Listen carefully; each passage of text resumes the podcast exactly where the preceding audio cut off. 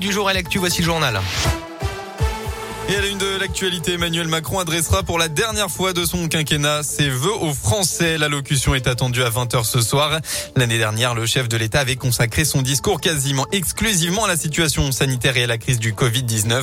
Ce soir, il dressera le bilan de cette dernière année marquée par trois vagues d'épidémie et reviendra sans doute sur le bilan de son quinquennat à quatre mois de la présidentielle. En parallèle, la vague épidémique, elle ne faiblit pas. Avant le passage à 2022, le variant Omicron est déjà majoritaire en France. Il est détecté dans 62% des cas diagnostiqués ces derniers jours contre 15% la semaine passée. Le taux d'incidence du Covid dépasse lui les 1000 cas pour 100 000 habitants dans quatre régions, dont l'Auvergne-Rhône-Alpes. Et puis face à cette situation sanitaire, à partir d'aujourd'hui, les visites auprès des patients hospitalisés sont interrompues au CHU de Clermont. Seules quelques exceptions seront faites. Ce sera du cas par cas, notamment pour la famille d'un patient en fin de vie ou dans les services de pédiatrie ou d'obstétrique. Et en EHPAD ou en unité de soins longue durée sur le site Louise Michel, les visites se feront sur rendez-vous à partir de lundi avec un maximum d'une seule visite par jour et par résident autorisé.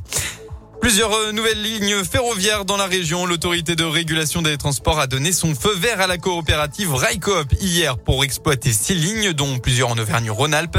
L'une d'elles reliera Clermont-Ferrand à Strasbourg en moins de 8 heures avec des arrêts à Mulhouse, Besançon, Dijon ou encore Vichy. Une autre assurera la liaison entre Saint-Étienne et Thionville en passant par Lyon. Les sports, un équipage de l'un sur les pistes du Dakar. Le coup d'envoi du célèbre rallye raid sera donné le 1er janvier avec le prologue. Au programme pour les pilotes, 8375 km de course dans le désert d'Arabie Saoudite. Parmi les concurrents, Jérémy Porret et Brice Alotte, deux cousins indinois. Ces deux entrepreneurs participent pour la première fois au Dakar. Ils feront l'épreuve à bord d'un buggy. Après des formations en navigation, un stage au Maroc et puis un rallye en Andalousie, les deux hommes sont prêts à démarrer cette aventure à l'image de Brissalotte qui sera le copilote.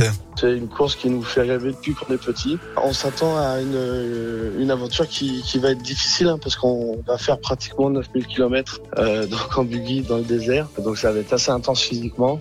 Euh, intense aussi parce que euh, faut une concentration extrême tous les jours parce qu'il y a 12 étapes et euh, on va passer entre 7 et, et, 10 heures dans la voiture par jour. C'est une première participation donc notre objectif déjà ce serait de terminer et puis après si on arrive à être euh, dans un top 20, ce serait absolument génial. L'équipage indinois qui portera d'ailleurs le dossard 460. Et puis un dernier mot de football, nouveau changement d'entraîneur en Ligue 1 après le départ de Laurent Batles, coach de 3, c'est celui de Monaco qui a été démis de ses fonctions hier soir. Nico Kovac était arrivé sur le banc du club à l'été 2020. Son remplaçant est attendu dans les jours à venir. Merci.